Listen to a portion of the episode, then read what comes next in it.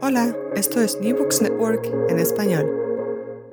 Este es el podcast Otras Voces del Caribe de la red New Books Network en español. Desde la orilla del lago Michigan les habla su anfitriona, Yasmín Portales Machado. Donde quiera que nos escuchen, buenos días, buenas tardes, buenas noches. Estamos en la segunda temporada, ya viento en popa y a toda vela, porque somos del Caribe, así que usamos metáforas marineras. Y hoy eh, me reúno con una profesora que no está muy lejos de aquí y también tiene una relación de cierta manera con el lago Michigan, la profesora Solimar Otero, que se reúne con nosotros desde la Universidad de Indiana en Bloomington. Bienvenida. Gracias, gracias por la invitación. Ok, Solimar está aquí para hablar de su más reciente libro, eh, en solitario, porque tiene otro más reciente aún de que fue editora, pero de eso vamos a hablar un poquito dentro de unos segundos. Eh, más reciente libro en solitario se llama, ahora voy a torturarles con mi maravilloso inglés, Archive of Conjure, Stories of the Dead in Afro-Latinx Cultures, que yo llamo Archivos de Conjuros, y ahí hay una pregunta acerca de la traducción que dejamos para el disfrute y la especulación de quienes nos escuchan, y para el trabajo de cuando se traduzca el libro. Mm, ¿Quién es Xolimar Otero? Xolimar Otero es profesora de folclore en el Departamento de Folclore y Etnomusicología de la Universidad de Indiana, autora de Afro-Cuban Diasporas in the Atlantic World 2010, coeditora de Yemoya, Gender, Sexuality and Creativity in Latino y Latina and Afro-Atlantic Atlantic Diasporas 2013. Es también la orgullosa coeditora de Theorizing Folklore from the Emergence, Critical and Ethical Approaches, junto con Minji Wanda Martínez Rivera. Es un libro de 2021 que recomendamos a todas las personas. Además, ha recibido un número largo de premios y distinciones. Por ejemplo, el Ruth Landes Memorial Research Fund Fellowship para investigar en Cuba y en la Librería de Congreso de Washington DC en 2013 la grant, una grant de la Red Foundation en 2019. Fue elegida Fellow de la American Folklore Society en 2021 y recibió el Albert Roboteu Prize for the Best Book in African Religions for Archive of Conjure en 2021. En un sitio poco conocido por su amabilidad, como Rate My Professor, Solimar Otero tiene 4,8 de 5 puntos máximo.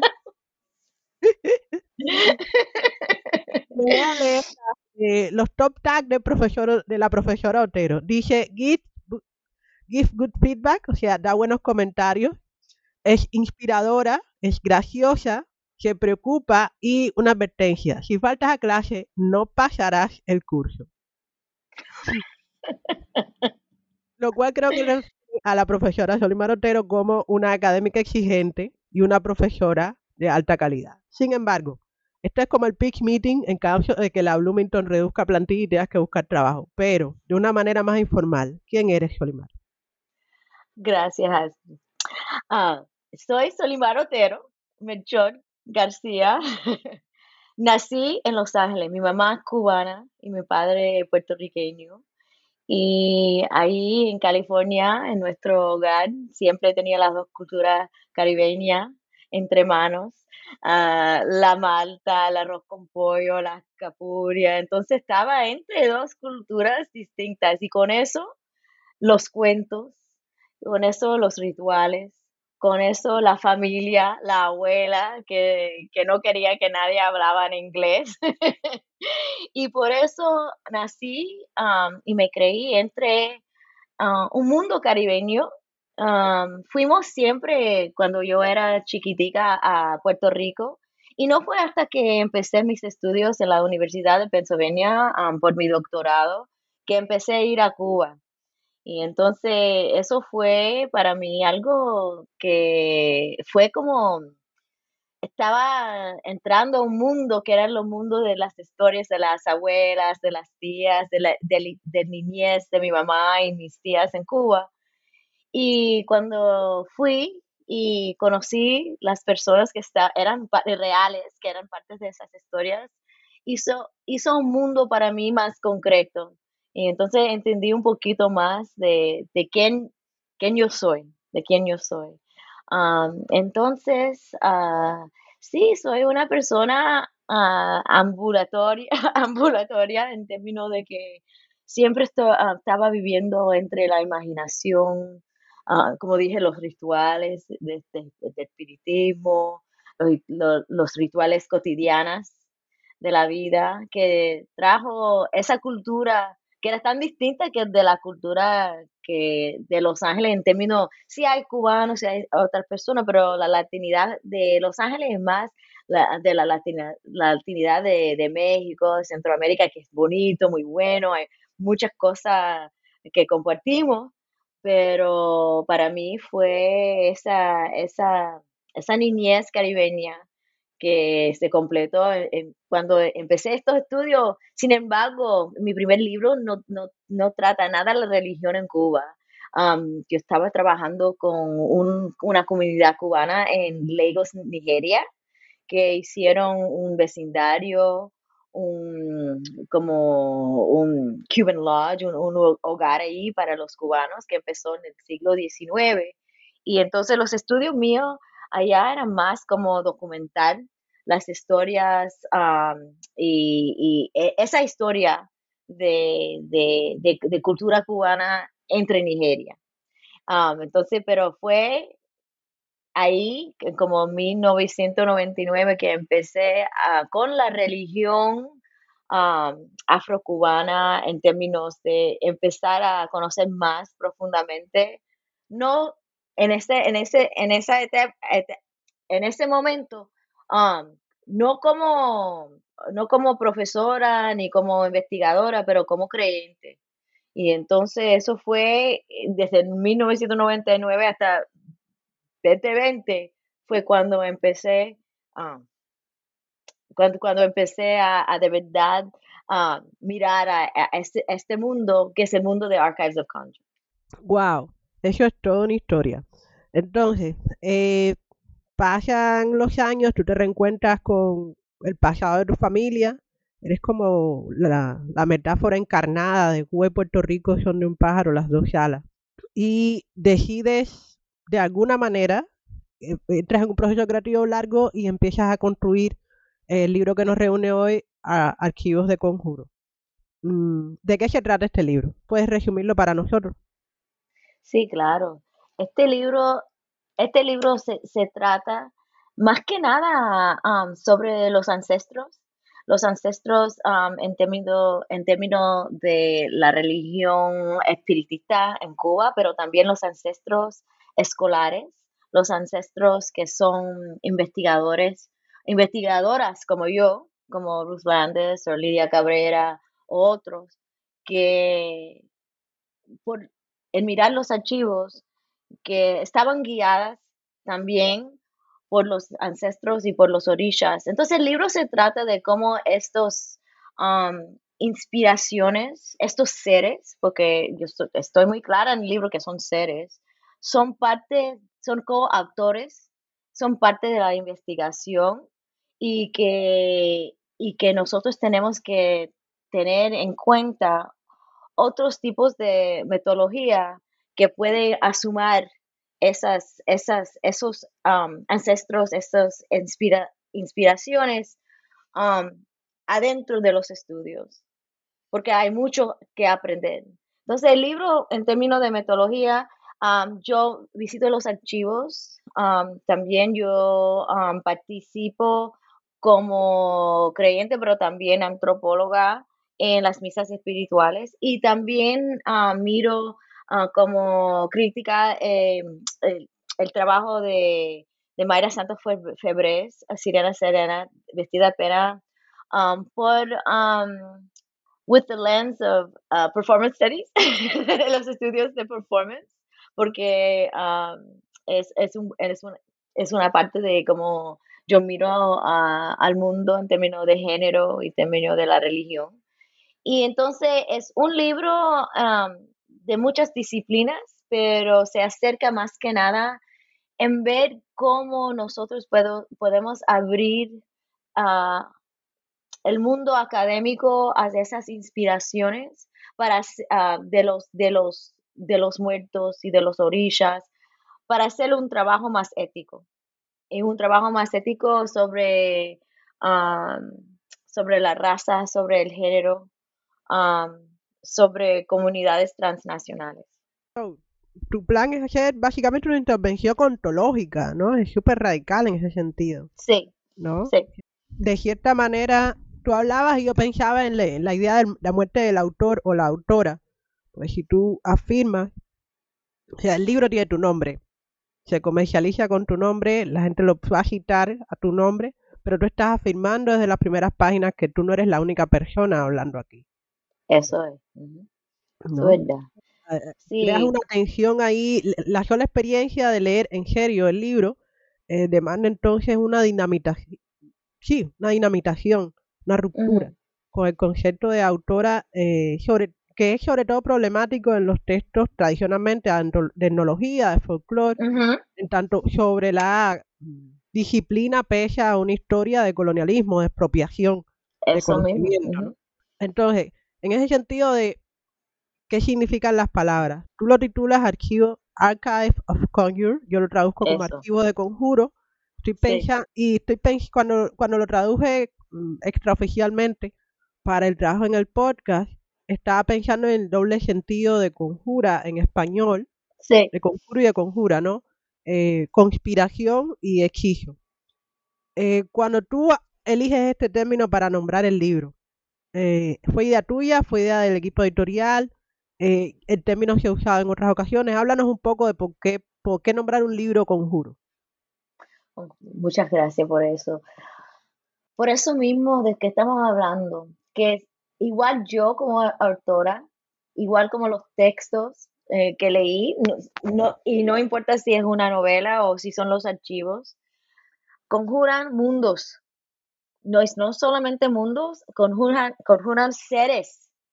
Y entonces es una forma de estar, ah, de pensar como abrir los, los, los textos, como abrir las experiencias para entender que, que siempre estamos conjurando uno, uno al otro, uno, uno al otro, en términos de, este es un proceso comunal, ¿entiende?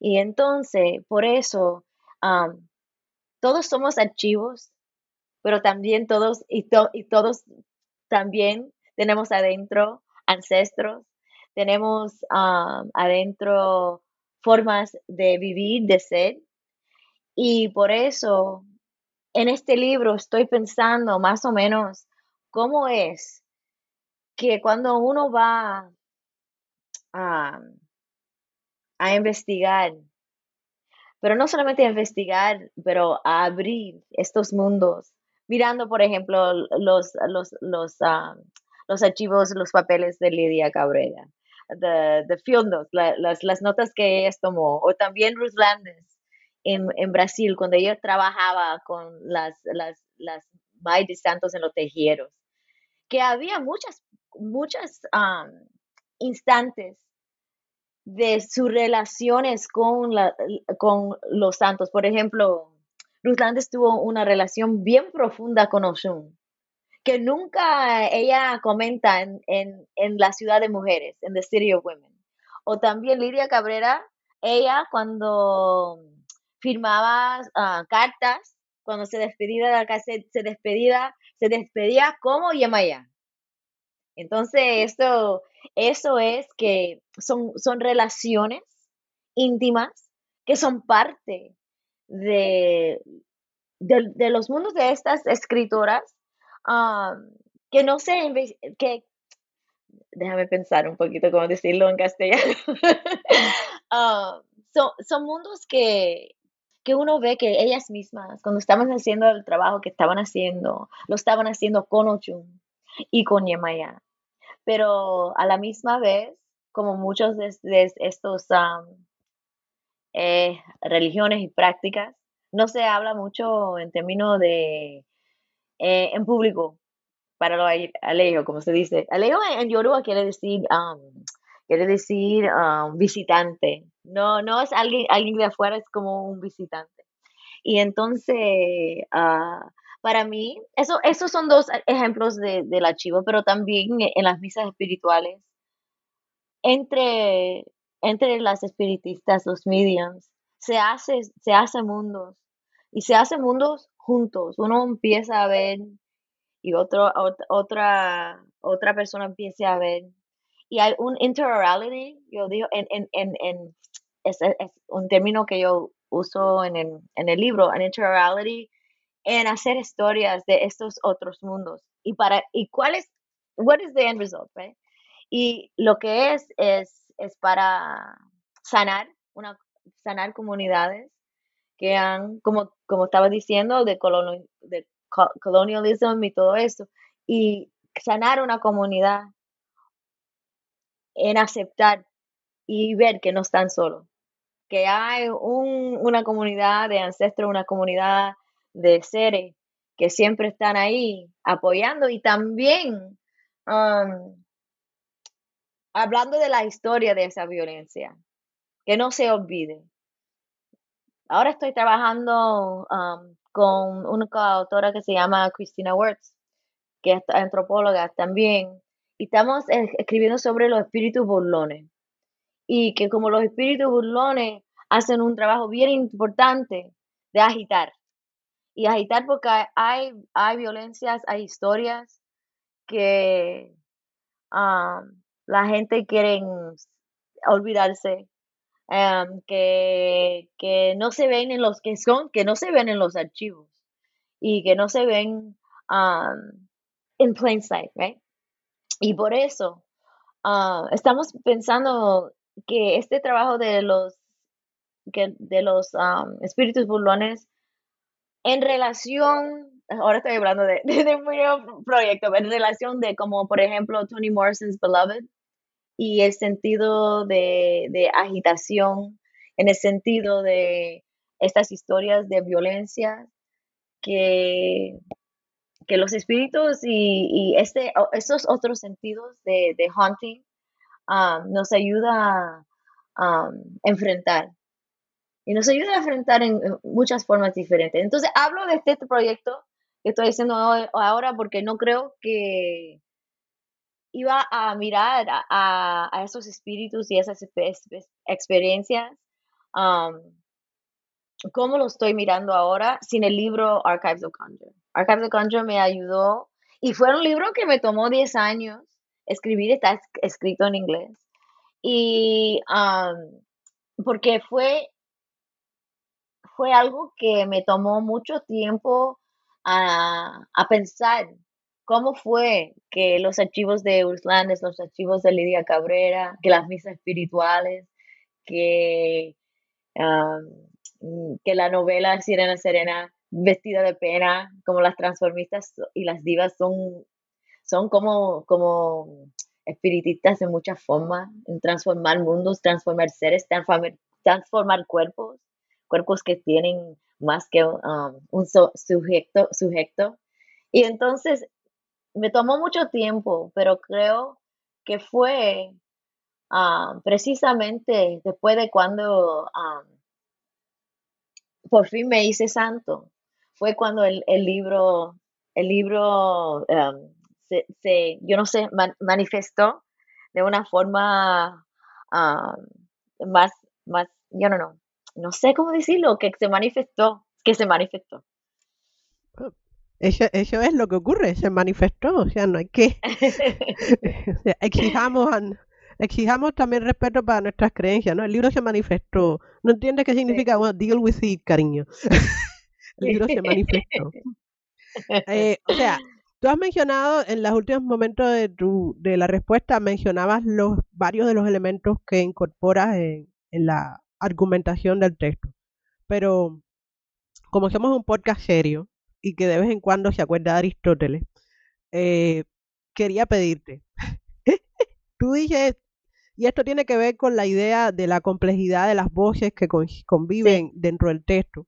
Dices en la introducción, y cito, la naturaleza cíclica de las corrientes acuáticas está en el corazón organizativo de este libro. Fin de la cita. Eh, y, esto es es hermoso, es poético y es entre comillas contradictorio porque el índice de todas maneras parece ser una cosa bien organizada y bien razonable. Pero de cualquier manera, ¿tú puedes explicarnos la estructura del libro? Sí, claro. Um, aguas, como hija de dos aguas. Um, Yamaya y Ochun, hablé un poco de Yama- eh, la relación de Yam- Yamaya y Ochun con las, las dos ancestras imperfectas, imperfectas, porque de verdad son imperfectas muchas, en muchas formas.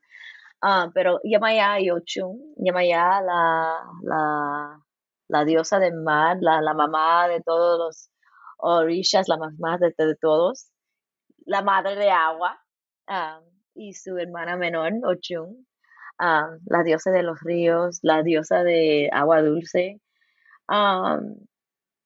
ellas mismas escogieron hacer, hacer parte del libro y cómo los, como los ríos y como el mar ah, hacen sus caminos.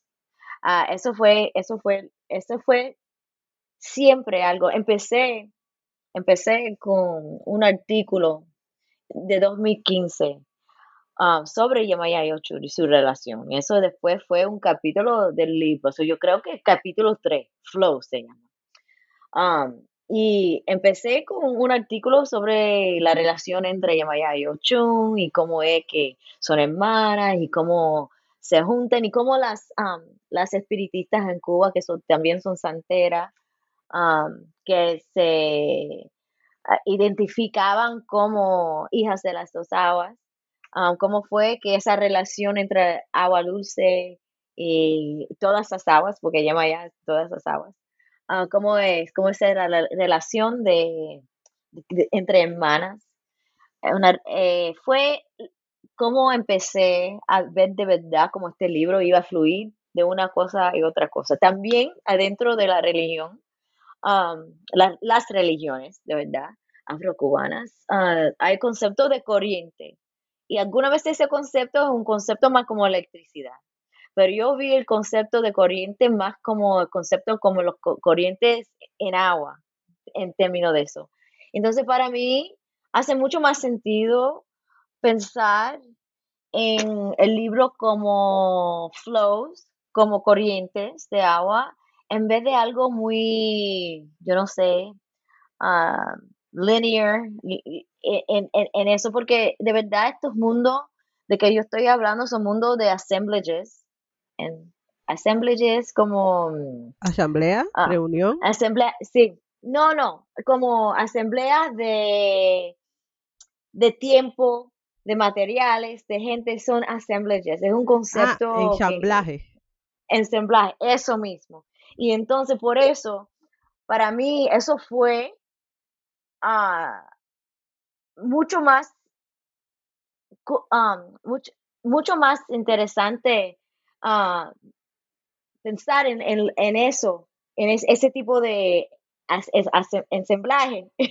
assemblage, and that kind of assemblage made much more sense para mí, para mí, porque um, de lo que estábamos hablando es el espacio entre lo material y lo efemeral y cómo eso siempre se está convirtiendo por transmigración de ser, de gente, de personas, de culturas, de disciplinas. Y entonces el agua, que tiene muchos de esos aspectos, el agua no solamente es eh, agua, pero también se convierte a aire, se ah, mueve entre, entre las tierras y it shapes the, the, the, the earth, right?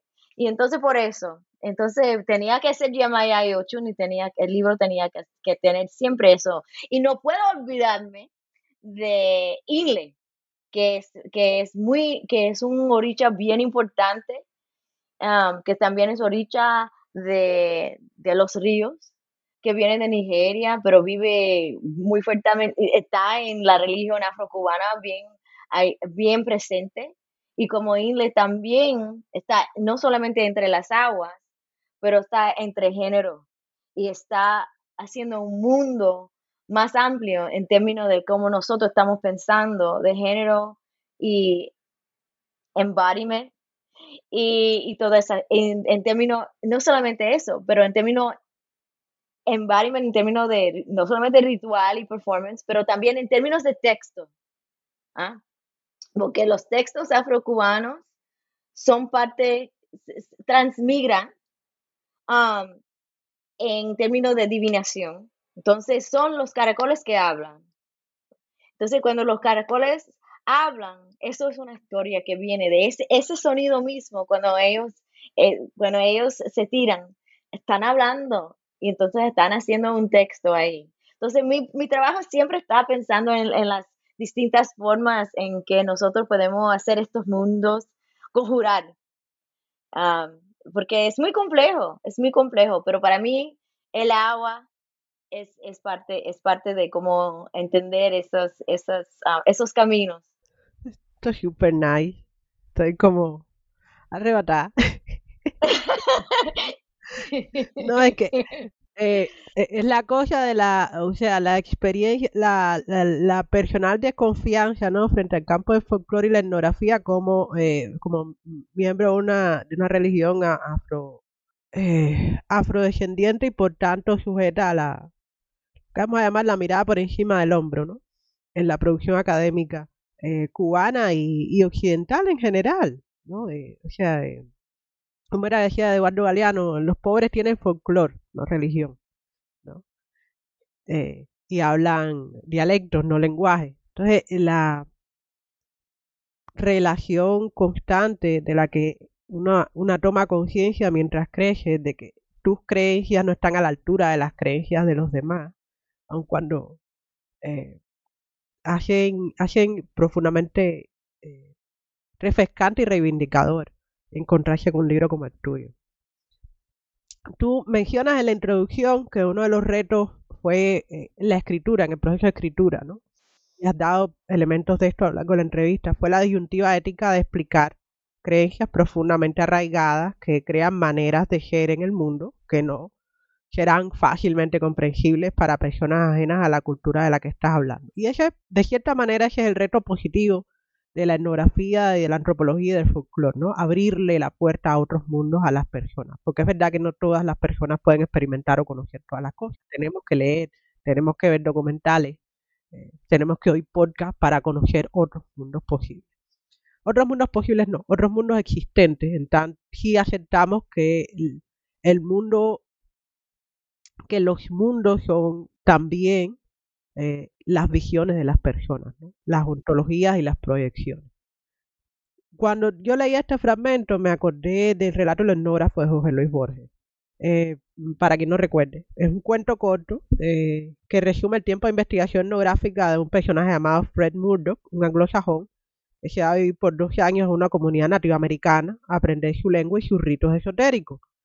Él entra a la comunidad, después de una serie de pruebas, el sacerdote le revela la doctrina Murdoch regresa a la ciudad y le dice a su profesor, probablemente en la dinámica contemporánea universitaria sería su advisor, a cito, sabía el secreto y que había, había resuelto no publicarlo. Viene la cita.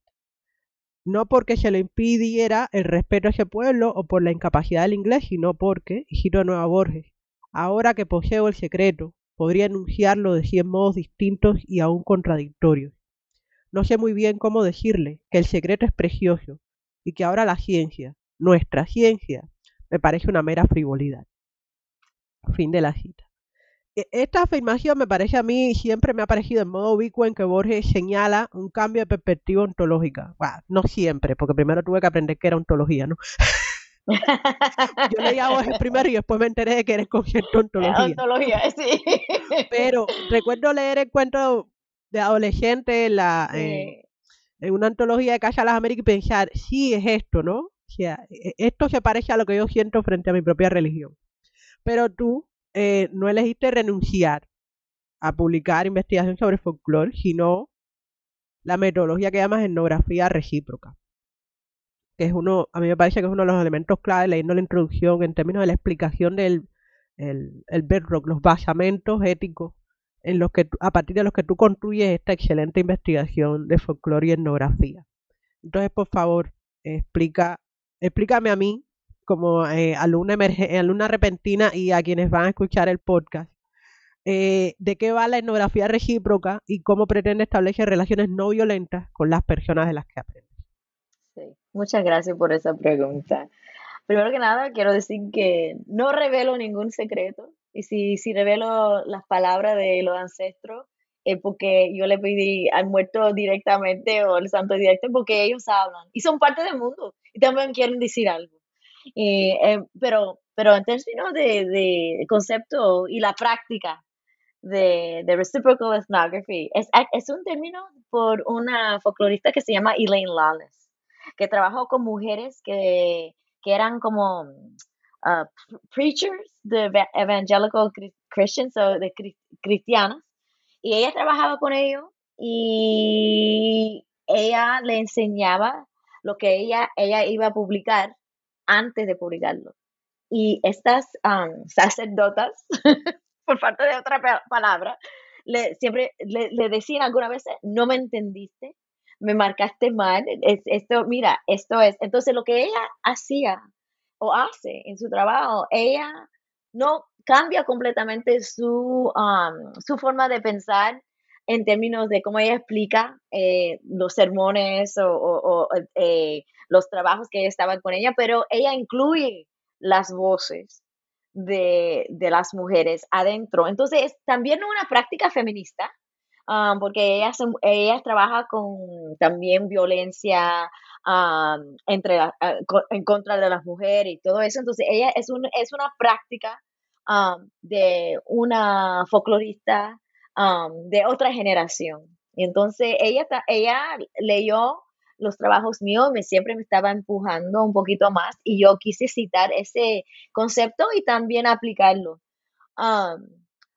Muchas de las cosas, en términos cuando yo hablo de mis espirituales, por ejemplo, en, el capítulo 2, bueno, que usted está por todo el libro, pero yo creo que el capítulo 2 que hablo, hablo mucho de, eh, de las misas espirituales y que estoy ahí y, estoy hablando de cómo Fernando Ortiz eh, entendía las misas espirituales, de Allen Kardec, también acordamos en el libro a Glissant, a Edward Glissant, que es un una presencia, un ancestro muy importante con su concepto de the right to opacity, opacidad, como una forma de ser um, caribeño, una forma de tener nuestra literatura y nuestra forma de ser que no es tan, que no es universal, que no se entiende um, en estilo de permiso de Hegel, the way Hegel's teleology, es que él, que él, uh, nos está dando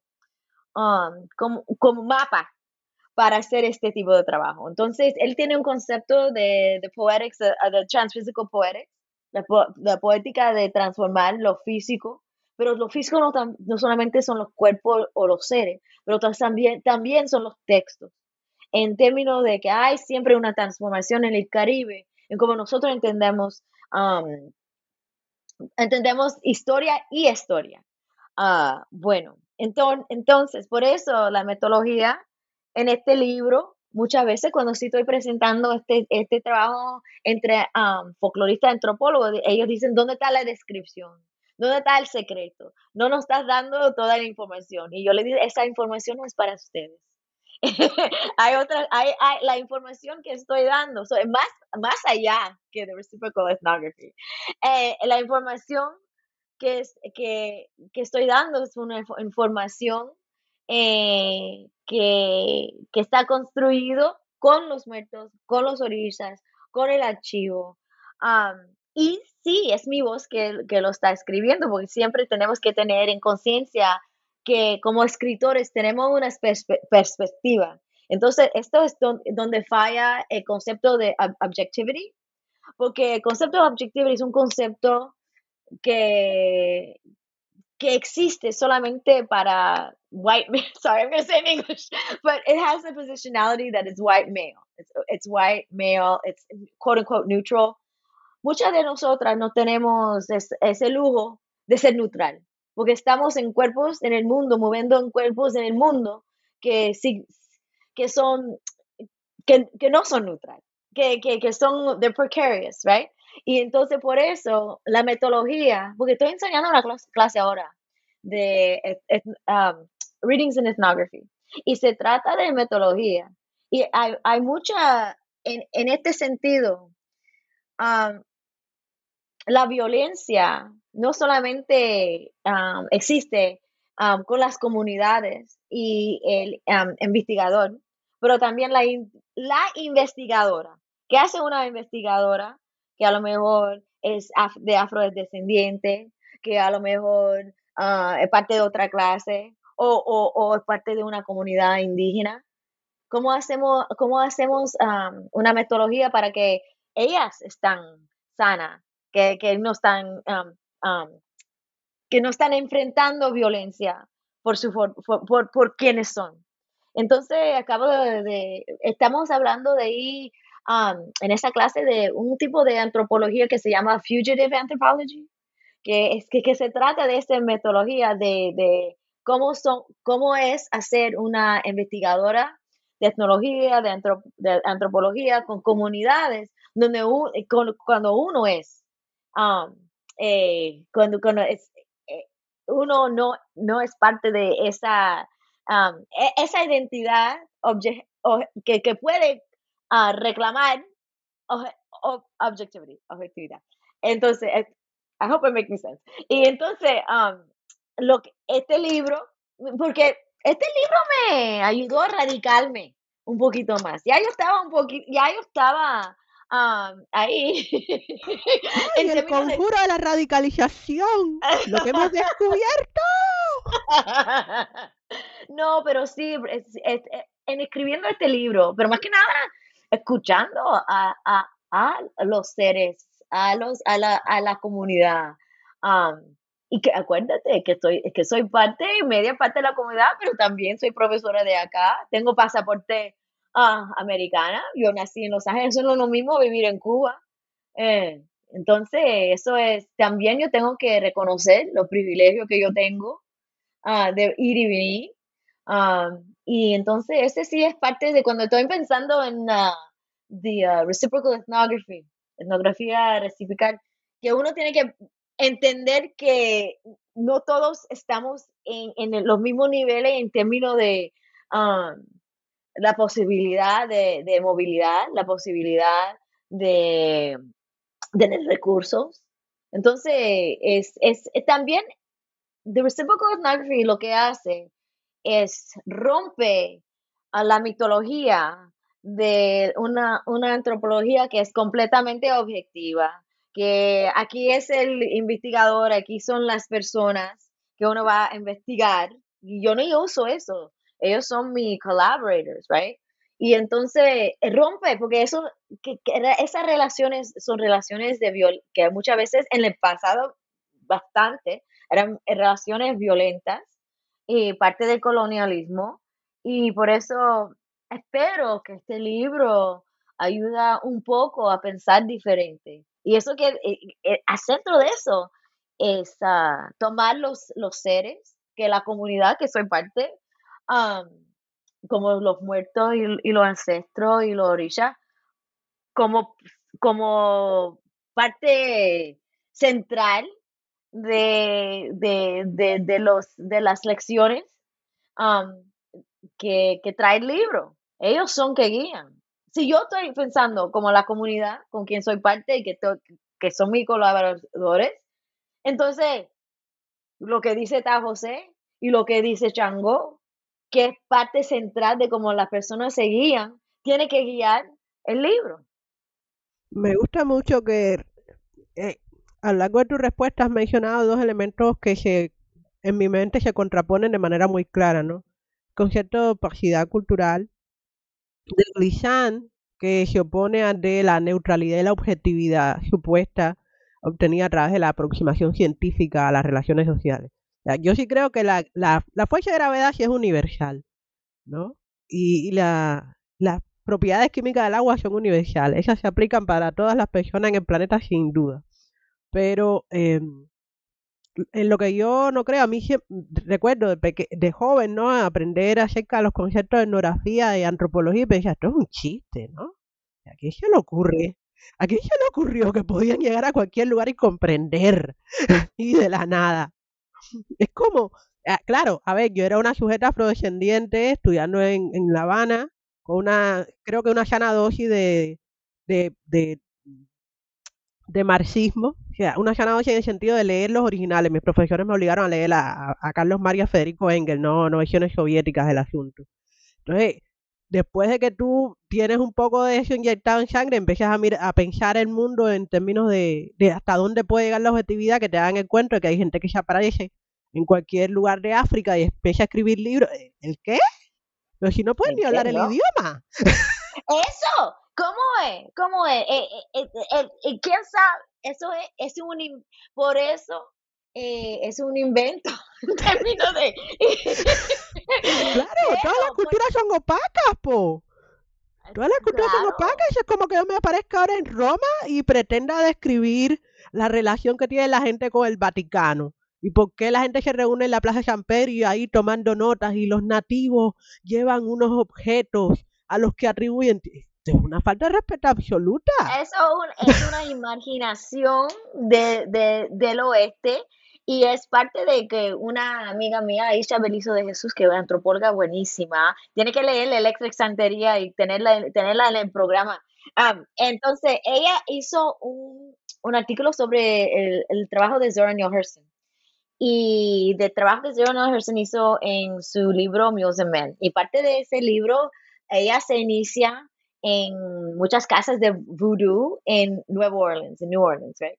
Y entonces Aisha, Belizo Jesús, mira como el trabajo de, de, de es, tiene una opacidad es muy difícil penetrar, porque ella, también era escritora tremenda, eh, novelista, y ella entendía que las palabras sí pueden ocultar y enseñar. Y entonces, entonces ella estaba hablando de un término que se llama pornotroping, que es como una pornografía etnológica que se hace para clientes blancas, to say like you know, clientes que son que tienen esa imaginación de lo exótico, lo africano, lo indígena.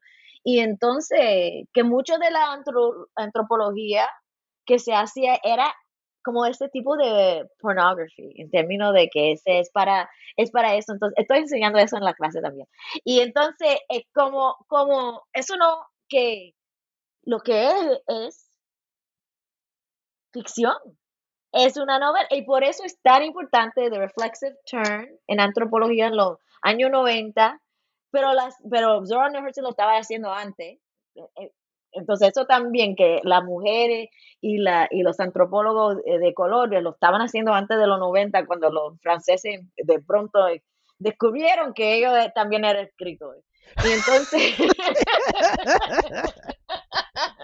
pero, pero, pero eso sí, de reflex, um, reflexive anthropology, entonces ahora es algo que sí, hay muchos antropólogos que eh, que entienden que lo que ellos están escribiendo son cuentos, son obras de hacer mundos.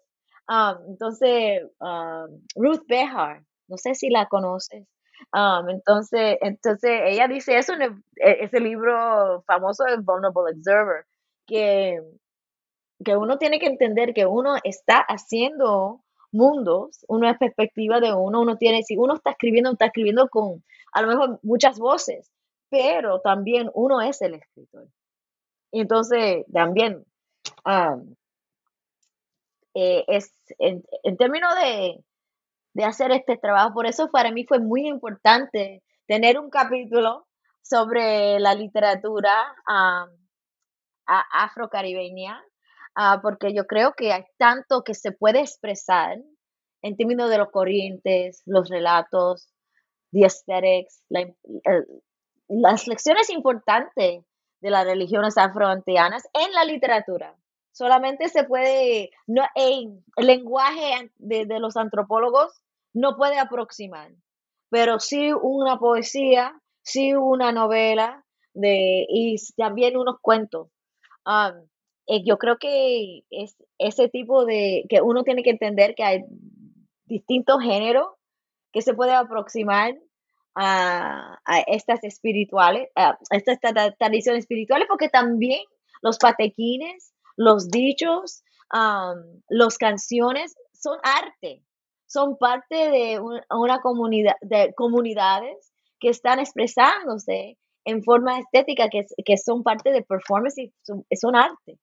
Entonces, para mí es, muy importante mirar cómo ah, la literatura, la poesía, performance, um, incorpora y expresa aún mucho mejor que, que, el libro mío, por ejemplo. las, las cuestiones importantes de, estas religiones. Ok, ahora el momento del comercial. Tienes que leerte Prieto Punk. Es una antología de afrofuturismo caribeño, escrita entre Cuba, ah. República Dominicana y Puerto Rico. Te mando el link luego. Y eh, a, nuestro, a, nuestro, público, eh, estoy gestionando para entrevistar a la gente de la antología de Prieto Punk en el podcast. Igual vayan comprando el libro, ayuden al artista caribeño. Eh, entonces, pregunta número 6 más o menos. O sea, tú mencionas la idea del reconocimiento, hemos estado hablando acerca de la idea del reconocimiento, de la opacidad, de la especificidad de las identidades y la resistencia, los ejercicios de resistencia que se establecen dentro de la, dentro de las distintas prácticas eh, espirituales o religiosas y culturales en general. Pero tú haces como, tú pones rodilla en tierra de manera explícita, entre comillas, respecto a esto del capítulo 4 del libro. Ajá. Voy a explicar por qué digo rodilla en tierra, porque eh, eh, como vivimos en el mundo heteronormativo en el que vivimos, es fácil para la gente que lee el libro imaginarse que todas las personas que están ahí son heterosexuales y cisgénero, hasta que llegas al capítulo 4 y dices, pues no, aquí una vez y por todas, no. Y mencionas una y otra vez a las personas de la comunidad LGBTQ en Cuba y bueno, en general en la memoria, en la participación del Caribe, eh, como practicantes, como eh, sacerdotisas y sacerdotes, eh, y como memoria, ¿no? Como seres que, que se invocan a mí, yo te agradezco especialmente este capítulo porque eh, yo creo que es el, tal vez el único capítulo que podría no haber estado en el libro, del libro todavía sería bueno. O sea, no nos habríamos enterado de que podría haber existido este capítulo. Solo, ese, ese sería tu secreto, ¿no? Eh, pero lo hiciste. ¿Por qué es importante para ti existir en la presencia, historicidad y resistencia de las personas queer en el espacio de las religiones de las expresiones religiosas afro, afrolatinas y afrocaribeñas? Porque son claves, están en el centro, pero porque Cuba es, un, país bien machista en la religión, los, seres, los ancestros, los orishas, que son parte de, que, de esa comunidad, como nosotros estamos diciendo ahora, a lo mejor hasta en Nigeria, eh, en, otros, en otros tiempos no se usa the LGBTQ label, pero son experiencias que son clave, porque nos enseña de transfiguración, nos enseña de transmigración, nos enseña cómo es ser mutible, que todos somos, y entonces también hay una estética de, de, de, de performance, de hacer mundos, de hacer seres que son, que, que es de las transformistas, como enseñó en el, en el capítulo, y también las espiritistas,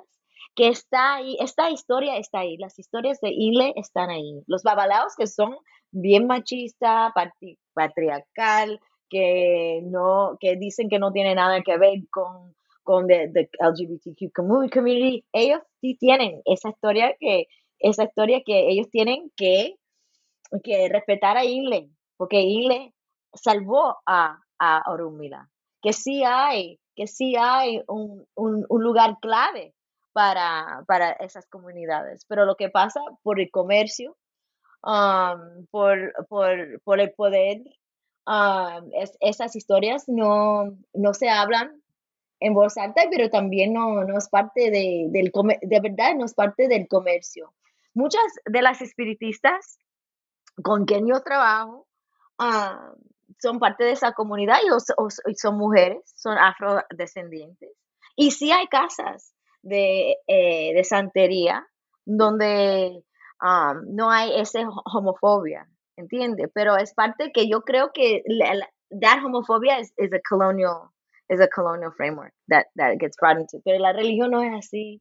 En África, mira, hasta hay, una, hay una ah, escritora yoruba, socióloga, se llama Oyebumi, Y ella tiene un libro que, que, se trata um, que, la, que el, lenguaje yoruba no tiene género, y es verdad. Y entonces, hierarchy um, en, en, Nigeria o en la cultura yoruba eh, se trata sobre edad, ni clase, ni género, es la edad de la persona, más o menos. Entonces tenemos eso en las casas espirituales, las casas de santería, que sí hay eso, ese tipo de, de, entender que, que, lo, que, lo, que los mayores son importantes, ¿entiendes? Pero ese capítulo para mí fue necesario para el libro, porque ah, yo estaba enseñando Sirena Selena vestida de pena por muchos años en mis clases, pero también me encanta ah, la obra de Mayra Santos Febres. Y ella siempre se aproxima a, la espiritualidad, a la sexualidad, a, la, al, a, la, a los cuentos de que ella escuchaba de sus padres, porque sus padres hacían muchos cuentos. y entonces hay, otros libros de ellos, de ella, como Nuestra Señora de la Noche, que sí también incorporan cosas, eh, figuras estéticas de, la santería.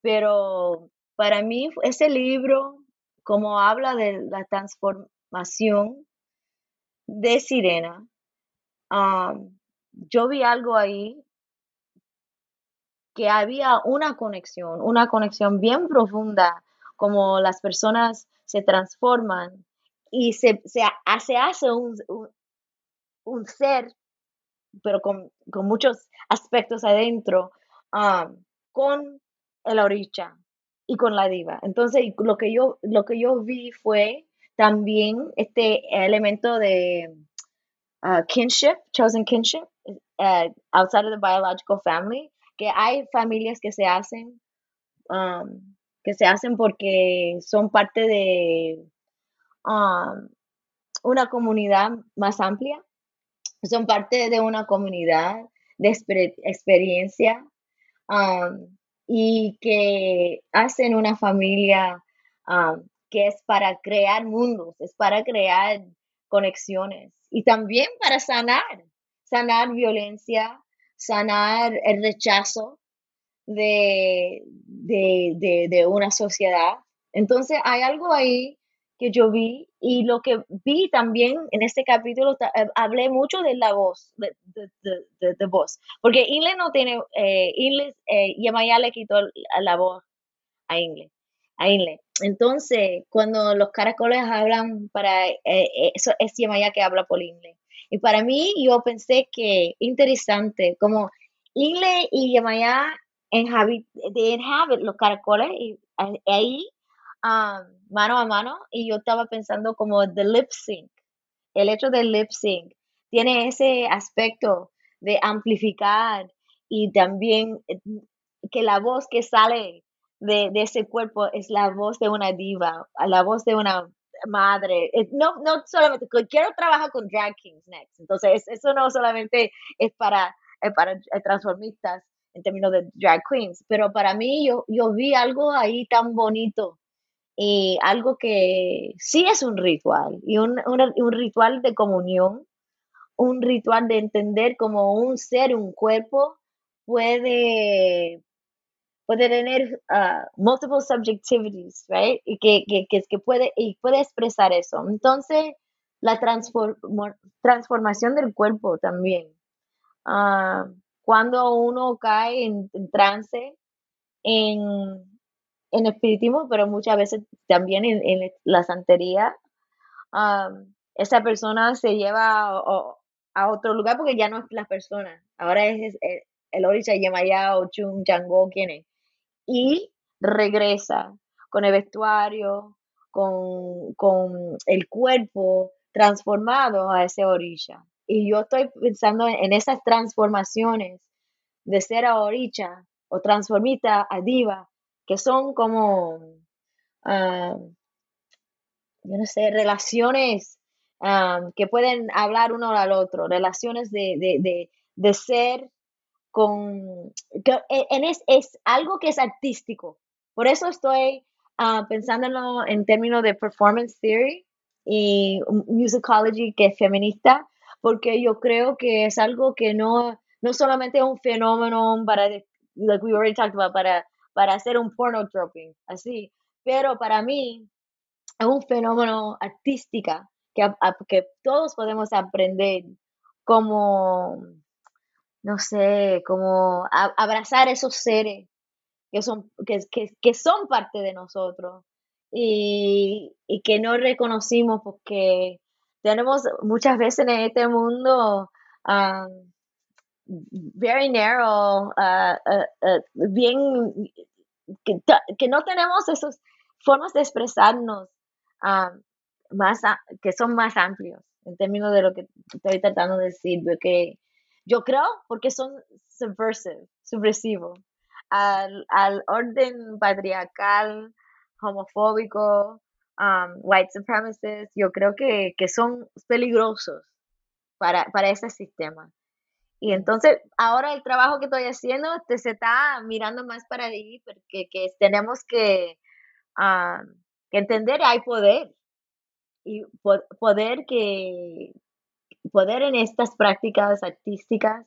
Y por eso, um, they're repressed vamos mirando ahora. Yo sé que este es un podcast de, de literatura, pero vamos a mirar. ¿Y por qué los drag queens son tan peligrosos para, para, para the, right wing, las personas que quieren um, instilar leyes homofóbicas aquí en los Estados Unidos? Es porque hay algo uh, muy, muy poderoso en ese, en, en, en ese, en ese arte. Y ya. Eh, ok, este es el momento del disclaimer, porque este es un podcast que promueve la legalidad y evita ser responsable de demanda. Em, todas las personas pueden aprender de la divinidad de las trans, de, las compañeras drag queen, compañeros drag queen, y, pero no prometemos que todo el mundo pueda alcanzar el nivel de divinidad no, que logran en escena. Ok, advertimos no, no, es verdad. Vamos a aclarar que después la gente dice, la profe Yolimar dijo que yo podía ponerme una peluca y ser divina. No, no, ella no prometió eso. No, no, no. Ella prometió que podías aprender, emanciparte a través de la participación, el respeto, la comprensión. Hasta ahí, ya la parte de ser divina en persona, no lo prometemos. No, eso, that, eso, te, eso es trabajo. It takes work. Very, very hard Por eso dicen you better work it. Hay que ser una working girl, un working boy, pero very, very hard. Así que, allá ustedes. No, eso trabajo. Sí, Hay diva y divinidad. Hay divas y divinidad, pero eso, esos, esos es, es, es, leyendas que se logran solamente con un, una vida de mucho trabajo. Exacto. Eh, a quien tenga dudas, después de leer el libro de Shorimar, brinca para el libro que ya reseñamos en el podcast Translocas de Laurie LaFontaine para que vean ¡Ah, lo duro que es la vida de la diva. lo dura que es la vida de la diva. Sí, sí, Larry estaba aquí hace um, unos meses y compartimos con él. Y que, ah, ¿tú ves? Yo te digo que esto es Dios nos cría y, y el diablo del podcast nos junta. Entonces, Estamos ya en la cupa final. Entonces, la penúltima pregunta de la conversación. ¿Qué estás haciendo ahora para satisfacer las causas de, la universidad? Sí, sí, sí, no, no, no, no, no. Ya yo hablé un poco de que ahora estoy editando un libro con un profesor de American Studies que se llama Anthony Back Buccetelli. El libro se llama Emerging Perspectives in the Study of Folklore and Performance. Es, um, y entonces se trata de la historia y las conversaciones ahora entre los que estudian performance studies entre el mundo de teatro y los que estudian performance studies en el, mundo, en el mundo de folklore. Entonces estamos haciendo, estamos haciendo un libro, una antología, y acabamos de recibir un contrato de Indiana University Press, entonces estamos muy contentos por eso. Ah, eh, mi capítulo, ya hablé un poquito sobre eso, yo creo, no sé.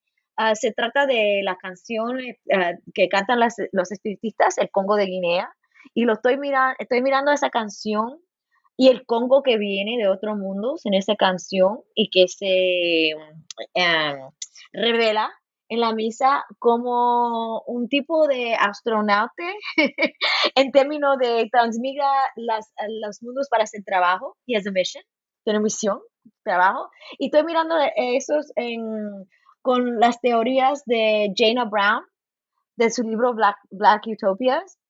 Y um, estoy, estoy pensando en cómo tenemos este estéticos uh, de Afrofuturism y African Futurism um, entre una, una diáspora afrolatina y um, afro, afroamericana y cómo podemos tener una conversación sobre eso.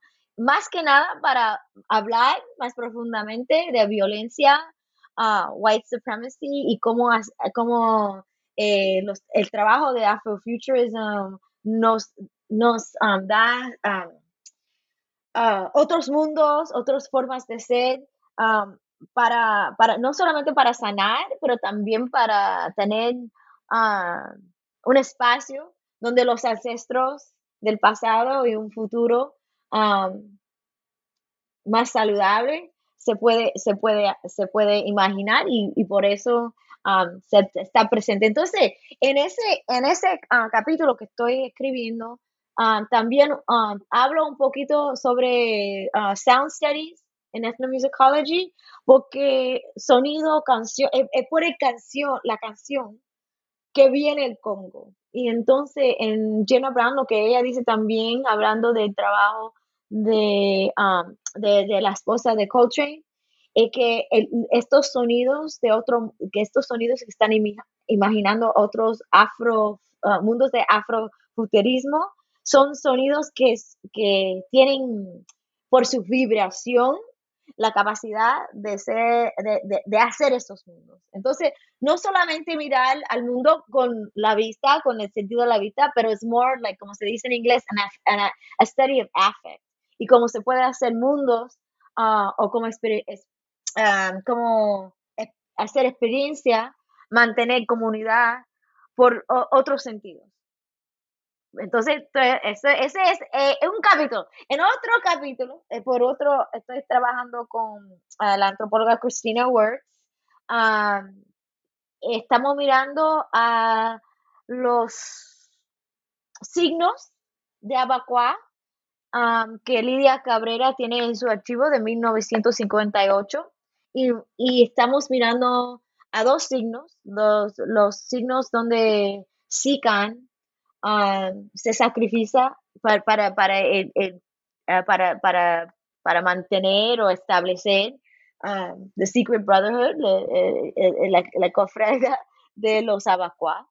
Y estamos uh, interesada, porque ella, she's a semiotician, estamos inter interesada como en Cabrera re, re, resignificar este signo como el sentido de Sican siendo un sacrificio porque, porque es mujer, cambia.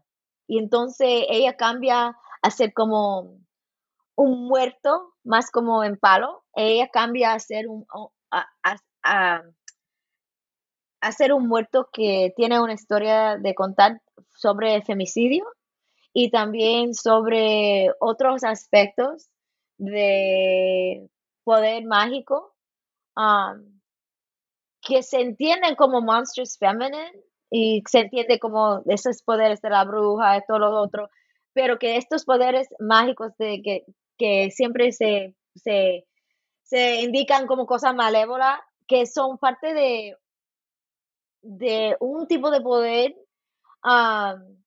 que está asociada con aspectos femeninos que tiene unos raíces más profundas, como los aye, en, en la cultura yoruba, ah, que son las madres, que alguna gente dice, dicen que son las brujas. Y entonces en ese, uh, en ese, um, ese ensayo también estamos mirando a los al patequines y aspectos de orillas que tiene eso. Por ejemplo, uh, el Ochun Ivo Cole, que es la reina de, de, de las, de, de los Aye, um, um, y que es también asociado con la tiñosa. Ah, también a Yamaya Sesu, que come con los muertos. Entonces, estamos mirando esos aspectos ah, femeninos que son poderosos, pero también son ah, peligrosos. There's a theme que son peligrosas um, por su proximidad a la muerte. Um, y entonces estamos en eso. Vamos a ver dónde va eso. Estamos, eh, estamos trabajando en eso. Entonces, esas son las dos cosas en que estoy trabajando. Las dos suenan, las dos suenan inquietantes en el buen sentido. Eh, Ajá. Me gusta eso. Ok, eh, tenemos que despedirnos. Ah, entonces, yo siempre le pido a la gente al final que me dé un como una conclusión. Entonces, Yolimar Otero, profesora de folclore de Indiana University en Bloomington, autora de archivos de conjura, historias de las muertes en las culturas afro-latinex. Dime, por fin, por favor, ¿por qué alguien debería comprar el libro o mejor aún, escribir una carta muy enérgica a su biblioteca para que compren cinco, seis ejemplares y todas las personas que puedan leer inglés y tengan tiempo se enteren de qué va? Resúmenlo. gracias. Gracias, Yasmin. Bueno, sí, yo creo que el libro, ah, porque tiene tantas metodologías dentro, porque no es solamente un libro de etnología, yo creo que el libro a, a los que le interesan ah, la literatura, a los que le interesan los rituales, las que le interesan ah, conceptos agitantes, también yo creo que el libro, el libro más que nada ah, debería leerse porque para abrir más preguntas, para empezar conversaciones, para pensar diferente también sobre los corrientes ah, con los ancestros. Ah, uno no tiene que ser creyente, que a lo mejor uno tiene adentro y pensar profundamente en, eso, quiénes son esos, esos ancestros, estos, esos seres puede ser un escritor favorito, puede ser, puede ser un, transformista favorita, puede ser ah, un cantante de un bolero favorita o favorito. Ah, que, ¿Quiénes son esos seres que están abriendo los archivos del conjunto, de, los, los archives of conjure um, para uno? Entonces, por eso, eh, espero que, que abre, abre esa oportunidad de, de conectarse a uno a esos elementos estéticos, a lo mejor espiritual, que uno tiene alrededor. Y también aprender un poco de, la cultura caribeña y la espiritualidad caribeña. Gracias. Ok, ya lo oyeron de la voz de su propia autora. Esto es un ejercicio que explora cómo, cómo la vida fluye en otros lugares del mundo, cómo es entendida y cómo es, eh, por tanto, puesta en práctica, respetada, reproducida, compartida, memorializada. Si a cualquiera de quienes nos escuchan les interesa descubrir por lo menos de qué va la memoria de la gente que ya no está físicamente con, eh, con usted en otros lugares del mundo, de verdad, le hace archivos de conjura y vaya hasta encuentra otro tipo extraño de consuelo y, mucha alegría. Es un libro además excelentemente escrito. La prosa se va como si nada. Entonces, nos estamos despidiendo. Esto ha sido el episodio, mm, no el más largo, pero entre los, más graciosos, con más referencias, con más notas al pie de otras voces del Caribe, un podcast de New World Network en español. Desde los alrededores del lago Michigan les hablaron hoy Yasmín Portales Machado, su anfitriona, y la invitada, la profesora Jolimar Otero. Donde quieras que nos estés escuchando, buenos días, buenas tardes, buenas noches.